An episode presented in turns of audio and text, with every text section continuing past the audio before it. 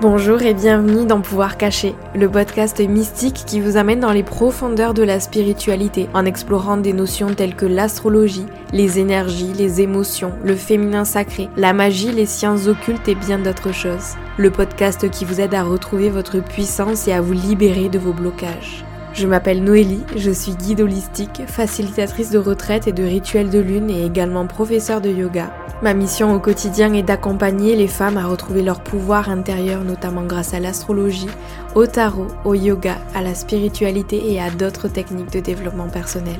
Je souhaite que ce podcast puisse vous reconnecter avec vos pouvoirs cachés. Alors installez-vous confortablement et je vous souhaite une très belle écoute. Bonjour tout le monde, j'espère que vous allez bien. Je suis ravie de vous retrouver aujourd'hui dans ce tout nouvel épisode pour cette interview particulière puisqu'elle ne sera pas en français mais bien en anglais. Il me tenait quand même à cœur de faire une petite intro en français pour vous accueillir. Et euh, voilà, donc aujourd'hui je suis là pour interviewer Kamala et Janavi qui sont euh, deux femmes avec qui vous m'avez peut-être vu prendre des cours de sanskrit et des cours de chant de mantra en sanskrit. Ce sont les créatrices de Samadhi Collective, vous pouvez les retrouver sur Instagram, je vous mettrai le lien de leur Instagram dans euh, la description de cet épisode. Et voilà, donc si je les ai invitées aujourd'hui sur le podcast, c'est pour qu'elles nous parlent de philosophie indienne, de philosophie du yoga, du pouvoir des mantras, euh, du pouvoir de la méditation, de leur style de vie en Inde, puisque Kamala et Janavi ont grandi en Inde et qu'elles habitent à l'heure d'aujourd'hui en Inde, toutes les deux. Euh, voilà, j'ai vraiment hâte de vous partager cette discussion très enrichissante. J'espère que euh, vous arriverez à comprendre ces mots d'anglais qui sont quand même assez compréhensibles. C'est pas une, conversation très complexe. Donc j'espère que cette conversation pourra vous inspirer et euh, vous donnera envie euh, de vous pencher un petit peu plus dans la philosophie indienne, dans la philosophie du yoga de manière générale et pourquoi pas de prendre des cours avec Janavi et Kamala parce que ce sont deux femmes hyper inspirantes avec une vision de la vie bah, vraiment inspirante et c'est pour ça que je les ai invitées aujourd'hui. Donc voilà, si jamais cet épisode vous plaît, n'hésitez pas à le noter sur Apple Podcast puisque c'est la seule plateforme qui autorise à ce qu'on note un podcast, à ce qu'on laisse un commentaire. Donc n'hésitez surtout pas, euh, c'est vraiment toujours un plaisir de vous lire et puis c'est le meilleur moyen de soutenir ce podcast pour qu'il continue euh, de vivre. Donc voilà, n'hésitez pas aussi à partager cet épisode sur vos plateformes de réseaux sociaux en identifiant euh, Noélie Salguera, mon compte Instagram et aussi celui de Kamala et Janavi sous le nom de Samadhi Collective pour pouvoir relayer ces merveilleux messages qu'elles nous ont partagés. Elles ont également pris le temps de nous chanter un petit mantra en sanskrit à la fin. Donc faites attention à rester jusqu'au bout si vous avez envie de profiter de ces douces vibrations du mantra qu'elles nous ont chanté. Sur ce, je vous laisse avec l'introduction en anglais et ensuite on est parti pour l'interview. Alors installez-vous confortablement et je vous souhaite une très belle écoute.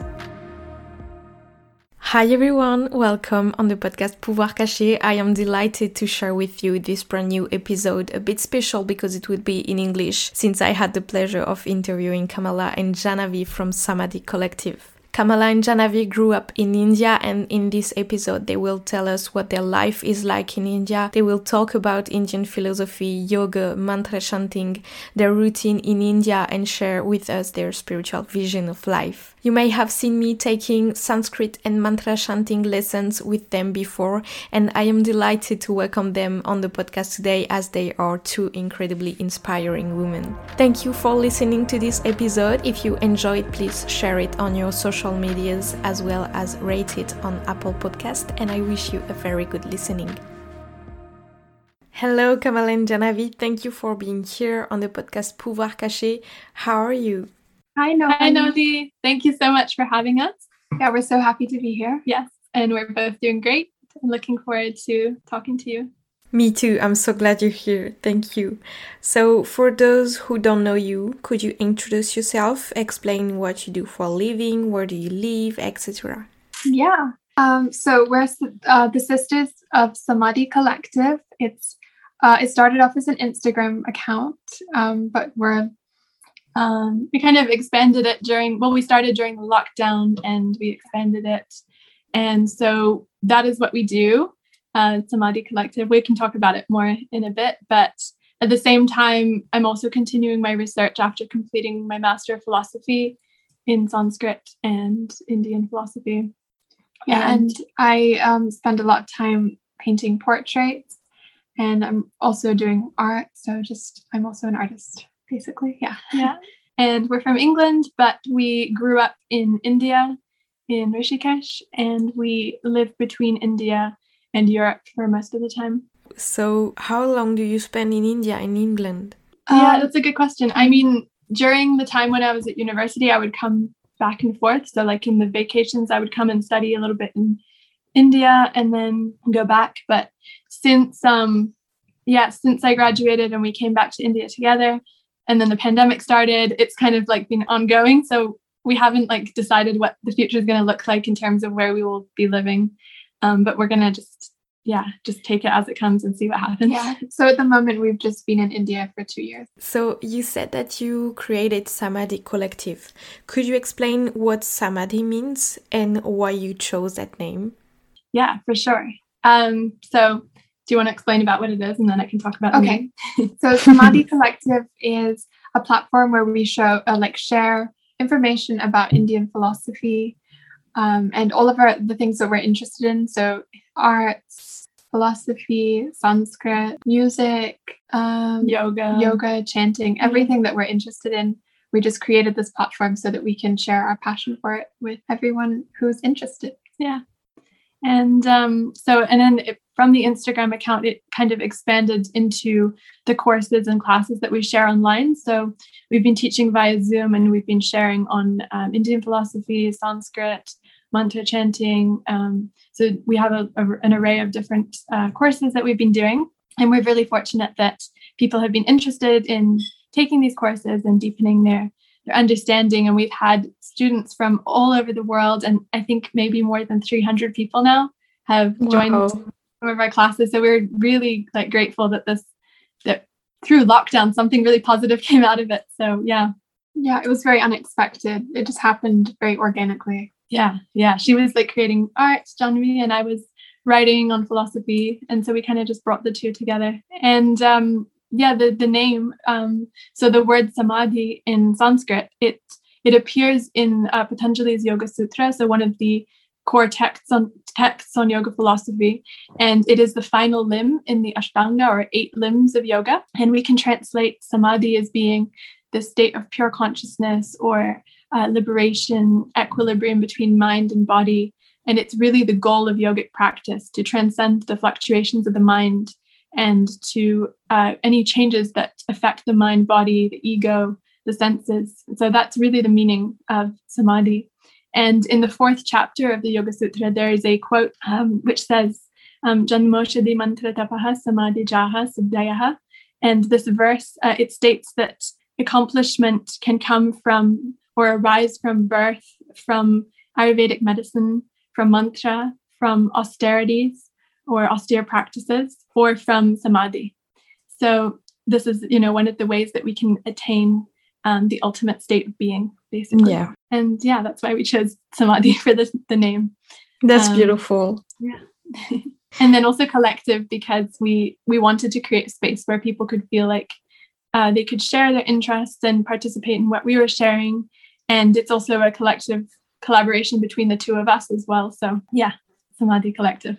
But I think that the lockdown did a lot of good because everyone was doing their things on the side and not sharing on the internet. Well, I know that I was stressed about sharing my things on the internet, but we were forced to share with other people, and that's kind of cool because people were in interested in so many things, people were getting curious, and because we've been able to share our knowledge online, um, we've been able to connect with other people and people getting curious and learn and they love to learn and we love to teach. So i think that was um, well a bad thing because a lockdown is a lockdown but but i feel like it was kind of a good thing in a way yeah, definitely. yeah, it was like we were even able to connect more with people because when everyone's at home and like in lockdown, everyone, went, everyone was time. online. Yeah, everyone has more time to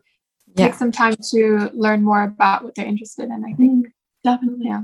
That is so right. Um, yeah. So, apart from growing up in Holland and in the US, well, obviously you're from England, but um, you grew up in Holland and in the US, and you also grew up in Rishikesh in India. Can you tell us why? Like, how did you end up with your parents in India, and how was it as a kid to live there? Mm. That's an interesting question. Yeah. Um, well, our parents, they've always been very interested in um, spirituality and yoga and meditation since they were quite young. Um, even my father was in his teens when he discovered um, these practices.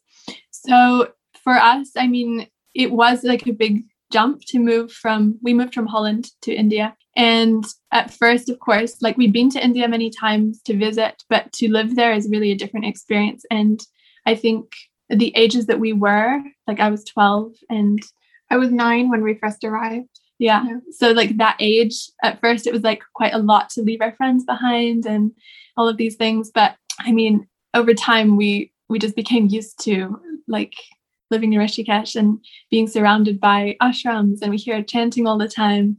And we had like uh, pundits like in our home doing traditional ceremonies yeah. and it became like our normal like yeah we didn't really think about but we did like our schooling online while we were living in Rishikesh and so we would just be in our room, like doing our work or talking to our friends on Skype or something.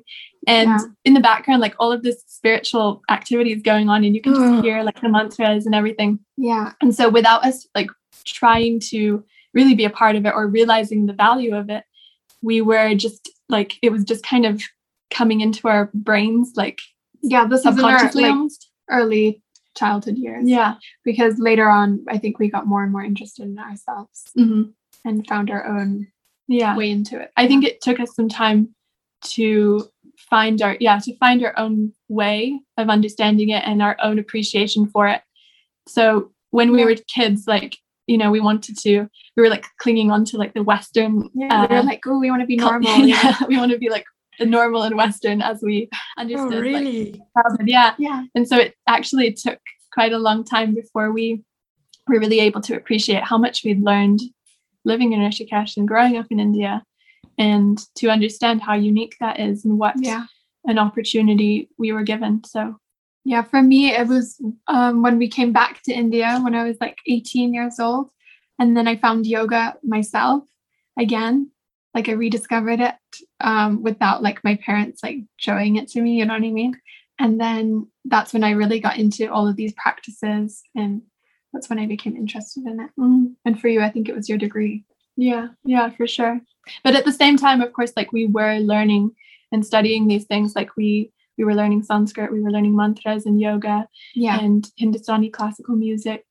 Yeah, um, we did a lot astrology. of music while we were in India growing mm. up. Yeah, so we were learning all of these things, but it just took us a little time to kind of find our own way to live with them and like appreciate yeah. more yes because you you didn't choose like to go to india and to be introduced to all these things so yeah. it would be like a little bit frustrating as a child like to be away from your friends and to be brought into like traditions that you don't know and a philosophy that you don't know and a lifestyle mm-hmm. that you don't know yeah, yeah, well the thing is we grew up with these indian traditions yeah. from our very like from the beginning like mm. we ate Indian food. We yeah, we oh, yeah. Our, names, yeah. our names are Indian. Like uh, we were really we had an understanding of the yeah. philosophy and these traditions and practices and meditation and everything. It's like when something is so part of your life that you don't appreciate it as much because mm, yes. it's just so much into your life. Yeah, it was more like that.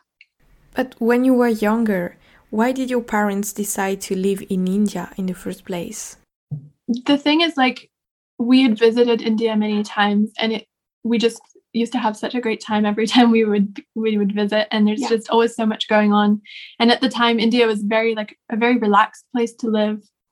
There was so much um, interest in spirituality and rishikesh at the time wasn't as commercialized as it is now. Um, yeah. so it was really beautiful like foresty and there there was like these beautiful beaches with rocks and we could like go and swim in the ganga and yeah it was a beautiful place to live. Like, yeah, like so much nature, Yeah. so much. it's um, still my favorite place in the world. yeah. Yeah. for sure. So yeah, they they just decided to move to India. We'd always traveled a lot growing up, so it wasn't too much of a surprise. Yeah. yeah. So then you left India to study. Um, what did you both study and why? You can start with this. Okay, I'll start. Um, so I first um, I went to do my BA in um, London, and I studied art history. Um, so I was looking. I mean, I was studying old world art history from you know Renaissance to you know all kinds of uh, art, but I focused my thesis on um, Indian paintings. So they were inspired by Indian classical music traditions, and these types of paintings are called ragmala um, which means garland of ragas. And a raga is this musical mode. Um, and so I was interested in studying um, about Ragmala painting after learning Hindustani classical music in India growing up and being exposed to this these traditions of music. Um, and so I was uh, looking at specific uh, series of paintings for my thesis, and a lot of the paintings had Sanskrit text accompanying them. Um, and I mean, as a child, of course, I had learned to read and write, and I was familiar with Sanskrit mantras and everything, but I had never studied um, the language in itself, like grammatically and like that. And so I was actually inspired during my undergrad thesis to really continue and look more in depth into the text traditions from India and to learn more about Sanskrit because everything really comes from this language. Like there's so many texts and traditions that we see uh, that are rooted in Sanskrit. So I really wanted to get back to that source and understand it more. Um, and so then I went to Oxford and I did my Master of Philosophy in Sanskrit and Indian philosophy. Um, and I used to go to Karnataka in South India during my vacations to supplement my studies with the traditional um, perspective and learning of Sanskrit as well. And yeah, that's what I was doing um, for the last five years up until like 2019. So yeah. Yeah. And for me, uh, when we first moved back to England, I was 16, so I wasn't quite like the uni age yet, but I wanted to study art. So I was looking at different um, universities to study art because I was already practicing miniature painting a lot as a child, and I wanted to um, expand even more with my skill set, and so I could go more into realistic styles of art. Um, and then I applied to one place in Flor- Florence in Italy, and I was almost going to go there. But as I got closer and closer to the time to go to university, I I got more interested in yoga, and I moved away from that a bit, and I ended up not going to university and studying yoga instead. Yeah, so that's what happened. I love it. I love this kind of stories because I feel like it's resonating inside of me because I have kind of, um, well, kind of the th- same thing happened to me um, with my studies and the choices I made. And that's something so important to me when I speak to younger people. I'm like, you need like like I know that it's hard because everyone is telling us to do studies and um, get degrees so we can earn good money um, and stuff like that. But I feel like more more importantly, um, you need to follow your heart. You need to listen to your intuition, like and ask yourself, what do I love in life? What um, brings me joy in life? And I feel like you did that so well, Janavi, and it's so inspiring to see uh, people um, that prefer to follow their heart and do what they love instead of uh, doing whatever everyone else is saying um, as a society. And so, yeah. Yeah, it was amazing to see actually. Like Janvi, she got accepted into so many amazing art schools and she just she knew exactly what she wanted to do. And it was really inspiring for me to see her follow her interests in that way. and also the whole idea of university like studying art it created almost a restriction on my creativity with art and kind Yeah. of like moved me away from art mm. so i was like if i want to do art it should be something inspired and not like from the pressure of studying if that makes Yeah. sense Yeah. yeah, I get it. So, what? Why did you choose to come back to India and live there together?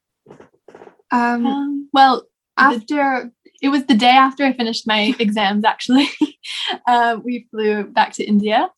Um, so yeah, I just I recently completed a yoga teacher training, and I wanted to come back and start teaching more. And there was an ashram in Rishikesh that um, I was going to come to teach at. So yeah. yeah, and it was literally across the river from where we grew up. So we we'd been going there since we were kids, and so we lived in the ashram for like maybe six months or so, and we would um, just play music and sing there. And we Janvi was teaching yoga. I was working um, in the offices there, like um, on different projects and doing some design work as well. Yeah. yeah. So we did so many different things, there. and it was nice to be back in the place we grew up, but seeing it in a different light as we were both like adults and uh, just kind of exploring it in a different way through our new, well, not newly found, but our our newly cemented uh, interest in spirituality and focusing on um, yeah. deepening our practices in that way. That's nice. That's so interesting. Um, and today, so you've been living in India for two years now. What does your routine look like in India? Do you have specific practices that you like to do? Um, so I would say whether we're in India or not, like our practices would look similar. Yeah. Um, Depending on if we're traveling yeah. or not, though, because mm-hmm. if you're mm-hmm. traveling, your routine obviously changes a lot. Yeah. But when we're in one place, yeah, our routines stay pretty much the same. And a lot of our routines, like the elements of our routine, kind of we do together. So, like, we try to, we meditate both of us twice a day, every day. Um, and we would often like meditate together if our schedules align. Yeah. Um, and then I will practice asanas every day, like just some simple hatha yoga. And yeah, with me as well. Yeah. I like to practice twice a day. Um, one time in the early morning, and then in the evening, I like to do something a little different, whether it's like vinyasa yoga or ashtanga, or go to a class before lockdown. Not anymore though. Yeah. And then, of course, we also have um, mantra chanting practices that we will do. Um, we try to recite the Yoga Sutra, Patanjali, every day together if we can. I um, also like reciting the Bhagavad Gita. That's also something that I enjoy. Mm-hmm. Um, and depending on the day of the week, also, like certain mantras are associated with particular deities and certain days of the week. So on Tuesdays, sometimes we will recite the Hanuman Chalisa together, which is dedicated to the deity Hanuman the monkey did. Yeah, and yeah. of course, also we uh, practice our music, our Hindustani classical singing together. Mm-hmm. Yeah, and that's also an important part of our routine. Yeah. So we try to do these things together, or we'll do them yeah. individually. yeah, depending on if we're around each other. Yeah, not, of course. But it's so nice that you have so many things in common that you can share and live together. Mm-hmm. Absolutely. Nice. Yeah, it's really it's really grown a lot with samadhi, I think. Yeah. Yeah, for sure. Like we've gotten closer through creating samadhi and like sharing our ideas with each other and really, and seeing how our skills can come together to create something. And how yeah. our different interests they kind of like mesh well yeah. together. I didn't expect that to happen. Yeah, me neither. yeah. How is it to work with your sister? Like, do you ever fight working together, or you can go along pretty well? Most of the time we are quite we agree yeah. yeah. Most of the time we have the same vision in terms of like the art direction of what we're doing and the design um, of course. Sometimes we will have strong opinions about certain posts or certain ideas for classes or something. Yeah. and so we try and yeah we try and like, give each other the space to you know to understand it's like 50 50 me and her. So yeah. you know e- each one of us has our own ideas and visions. So we should also encompass that into what we're doing. Yes, and I feel like your skills match really well because Janavi, you are really into creative thing. Um, you chant a lot. You're into graphic design. Um, you share a bit more than Kamala about your yoga practice. I mean, like asana practice. And you, Kamala, well, I've been taking a Sanskrit class with you because um, I've attended your sound and script of Sanskrit, and now your mantra chanting. Um, and I don't know, I feel like Kamala, you're really passionate about um, Indian philosophy and Sanskrit and all the philosophy and history about these things. And I feel like you're really talented both um, in what you love and because you like, well, you like you like the same thing because I feel like you've been um, raised in a certain way thanks to uh, living in India, um, if I may say. But you have um, different things that you like, and that's so interesting because, yeah, you match really well together and you're able to bring each uh, one of you uh, something really special in the way that you teach about Indian philosophy. So, yeah, that's really nice. Thank you so much. Yeah, I really, teaching, I've discovered through Samadhi that teaching is really one of my passions. And like nothing makes me happier than to be sharing what I've learned and to be able to pass it on to more people so that it can be shared widely. It's, yeah, yeah. it's really, I'm so lucky. That's nice. And you chant a lot together. Um, mm-hmm. You chant mantras.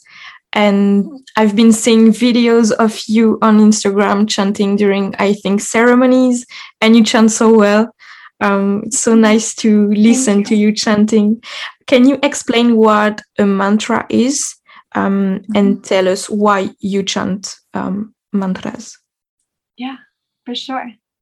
Um, so do you want me to explain or do you? No, I'll let you answer. Okay. so mantra, um, the word mantra is composed of two parts. So man, which means mind from manas, and tra, which we can translate as instrument or protection, it has this connotation of protection. So when we put these two parts together, mantra, it means something which protects the mind or an instrument of the mind.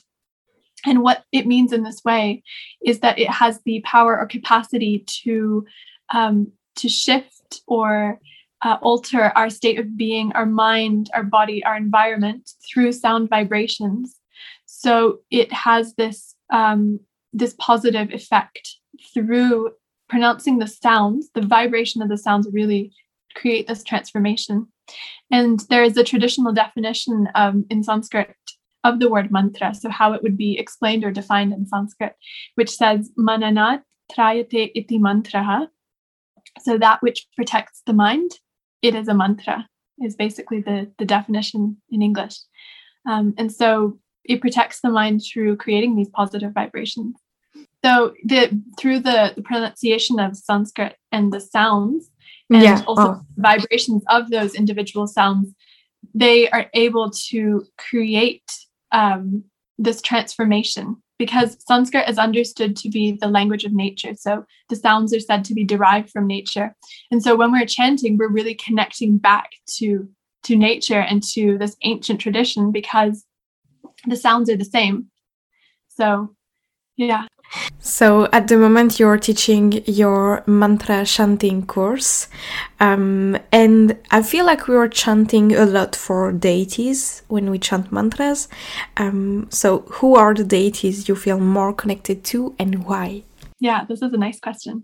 Do you want to go first? Yeah. Well, I think I connect most with the goddess Saraswati because she embodies like so many things that like the arts and uh, creativity, music, um, and all of these different things that are so much part of my life.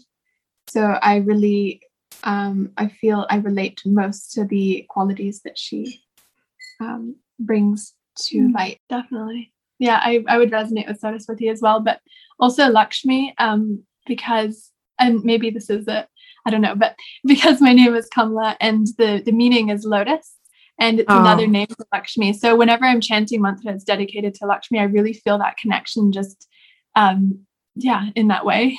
I was also going to say Ganga. Mm. Um, because we also grew up around Ganga, uh, the river, and also my name Janvi means Ganga. Um, I really connect with Ganga as well because of those reasons. And yeah, I feel a strong connection there. Mm-hmm. That's but so I think nice. also when it comes to these the different manifestations or deities and what they embody, it really depends on what kind of intention you want to bring into your life. So at any time you could be invoking something different that you're trying yeah. to manifest or bring into your life. Um, so yeah, at certain times it could be something different. Um, That's so nice. I feel like um, the deities you've been talking about are my favorite too. I really love Saraswati and Lakshmi. I, I really like them, and I also really like the energy of Kali. Oh yeah, yeah, yeah really powerful one. Yeah, I yeah. love it. Um, Janavi, you're a yoga teacher. Could you explain what yoga means in Sanskrit and how you live yoga on and off the mat? Because as everyone knows, yoga is not only the practice of the asanas, so tell us a bit more about that. Okay, so yoga in Sanskrit is often defined as like a balance, um, finding balance. And the word yoga means yuj, and uh, yuj is a Sanskrit word which means um, yeah finding this balance joining joining yeah. Union yoking. Yeah it's the same as like um the hatha the definition of hatha. Hatha yoga is like the sun and the moon and it's like finding this balance by between polarities. And i find in yoga we are we are trying to create a balance through our practice whether it's asana mantra chanting. The whole purpose is creating this balance in our lives mm-hmm. through the practice. Yeah. That's beautiful. That's a yeah. so you're doing mostly hatha yoga, right? Uh yes. Mostly okay. I practice hatha yoga. And um usually when I'm teaching, I teach like very simple asanas, um, like a ashram style practice. Um, so that you can really um, listen to your intuition and what your body is telling you. And I think often we get distracted by um, more like the uh, physical like aspect of yoga, like creating more strength and flexibility, which is also important.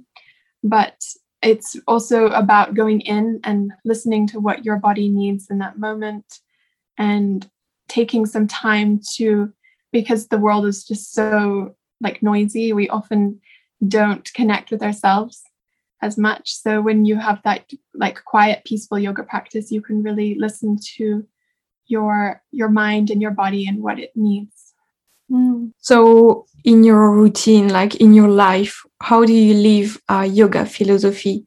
Um, like off your mat, not doing your asana. What does it look like for you? I think for me, it is keeping that balance of mind that you have when you are on the mat or when you're chanting mantras and being able to bring that off of the mat and throughout your day keeping like a cool mind and a balanced mind mm. and uh, yeah practicing that uh, that balance mm-hmm. in throughout your day that makes sense yeah. and meditation as well always yes it's very important for that Yes, and I feel like when you're living the yoga in your life, not only on your mat, moving and doing asanas, you are um, living in the present moment. Uh, so you really listen to what is happening inside of your mind and inside of your head, and you pay attention to all of your reactions. And I feel like you can behave better with other people, but also with yourself because you get to know yourself so well. Mm. It's like yeah. you're almost observing more what you are doing and you can have more control over your actions because yeah. you are aware, are more yeah. aware. And also if you're feeling more integrated within yourself, then you're able to bring that integration into the the world around you and the people you interact with. And yeah, and be a better person for everyone around you, not just for yourself. Definitely. That's nice. And Kamala, what is the most important thing Indian philosophy has taught you and you would like to share here today to empower auditors? Okay, yeah, that's a, a big question. Um, of course, there's so many things, and I think, yeah, there's there's so many ways that this question could be answered, um, but I have to pick one. So, mm-hmm. uh, I think that there's one concept which um, which I would like to share, um, which is the the concept that everyone is connected. So there's this concept which we find in the Upanishads, which are a collection of texts um, derived from the Vedas, so from the earliest texts uh, in Sanskrit, and they really give insight into the nature of the self and existence, and they bring um, a sort of um, condensed or or distilled version of the knowledge that is found in the Vedas. So within the Upanishads, we find this concept of Atman, which is the idea that the, the individual self or soul is connected to that which is within every other being. So while each of us have our own Atma, it is one and it is connected within every being. And so this is just a really nice idea that reminds us that we're all part of one unified reality. And this is a permanent reality. It's never changing, it's eternal. And so we are reminded that we are all connected and that um, we can understand or view everyone else as being a part of ourselves in this way um, because we have this this underlying eternal um, non-changing atma which just brings us all as one. And that yeah i think that concept it really um, it really inspires me and makes me reflect on how even though this life is so impermanent there is something beyond that that just goes on forever. And yeah it's getting like quite philosophical over here but you know what i mean yeah. like it yeah. But I, I love it. That's beautiful. And i think even now with um covid crisis you need to mm. remember that um so yeah, you don't feel alone. Yeah for sure. And you can understand that during this time like even though we can't really see each other you know like people can't meet up and everything um we do have this like strong underlying connection that just connects all of us even not just humans but us and every other being every living being animal tree plant everything is connected. That's beautiful. Thank you. I would like you to share one of your practice and that is mm-hmm. mantra chanting. Could mm-hmm. you chant your favorite mantra now and share the meaning of it? Yes Definitely. So we were thinking of sharing the Ganesha mantra, mm-hmm. which we were reciting in one of our recent classes. Yes. And it's such a beautiful mantra um, because it has these properties of removing obstacles. And yeah, I think you can go more into depth. Um, so Ganesha is the deity, um, the elephant-headed deity, who is the son of Lord Shiva and Parvati and he is often worshipped um, before new beginnings. So this mantra is really nice uh, to begin any chanting practice, to recite um, before you start something new, a new venture, a new project, um, before any anything that you need to bring some positive energy to ensure success and that you won't have any obstacles blocking your way. Um, so this is such a great mantra to recite, and we always begin our classes um, with this mantra. We chant it together or with our students as well. Um, so yeah, we'd love to recite it for you and share the meaning as well. Cool. thank you. okay. Vakratunda Mahakaya Surya Koti Samaprabha Nirvignam Kuru me deva sarvakaryeshu sarvada. That's beautiful. Thank you. Everyone. Thank you. The meaning, um, this mantra, it says the one with a curved trunk. So Ganesha, the one with the curved trunk of the, the head of the elephant, having a large body has equal splendor to the highest number of suns. So his brilliance, his brightness is equal to thousands of suns. Lord, may all of my actions always be without obstacles. So, this mantra, when we translate from Sanskrit, it's really invoking Ganesha to remove any obstacles from our path so that everything we begin, everything we undertake will be will bring us the most benefit, will bring us the most success and the most happiness as well. Thank you for sharing that. I've been um, because I'm I, I'm doing the course with you. I've been chanting this mantra during the morning, and I feel like you've been so helping me to just see everything more on a positive side. And um, and yeah, I feel like when you're chanting, you are I don't know vibrating something so positive that it just like uplifts your mood and Definitely. like yeah. right away even though you woke up um, feeling angry or i don't know you immediately like your mood shifts. That's Yeah. amazing. Yeah. Absolutely. I really know what you mean. Yeah, it really helps. Yeah. Thank you um, for being here today on the podcast. Um, it's been so us. nice. Yeah, thank you. It's been so nice to hear what you had to say and um, discover a little bit more about your life and Indian philosophy and your practices and see how, because you're from the Western world, but Yeah. you're living in India. So that's really beautiful to see how you balance everything. No, thank you. That- yeah, it, so it's taken some time to get to get to this point of balance, I think, and Yeah. yeah, I'm I'm really grateful for um, having this experience and this unique upbringing and life. So thank you so much for letting us share a little bit with your listeners, and it was Thank really nice talking to you. Thank you. I will put all the links um, in the um, description of the episode. Um, what is your next um, course that you're teaching? I think it's Sounds and Script of Sanskrit, right? That's right. Yeah. So on the 26th of this month, we will be starting our next um, Sounds and Scripts of Sanskrit course, which is a introduction to the language. So we will be looking at correct pronunciation, reading and writing of the script, the Devanagari, which is used commonly for Sanskrit. And it's a perfect opportunity to um, begin learning the language, or if you're a yoga teacher, practitioner, it can help you really deepen and connect with the language of yoga or help you begin a mantra chanting practice as well, just having that foundation. Yeah, it's a great foundation for so Yeah. many different aspects Yeah. of a yogic lifestyle. Definitely. Feel free to message us and we can give more information to anyone who would like to know I'd it. love to have all of you. Yeah. and I highly recommend because I've been loving your courses. oh, thank you so much. Thank We're so lucky to have you joining. And yeah, we love having you in our classes. Mm-hmm. Thank you. Thank you so much.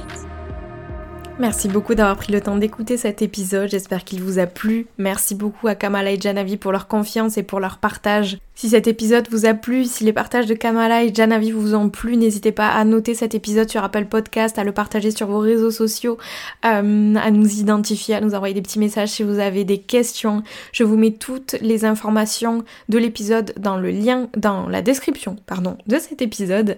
Et sur ce, je vous dis à la semaine prochaine pour un nouvel épisode. Ciao ciao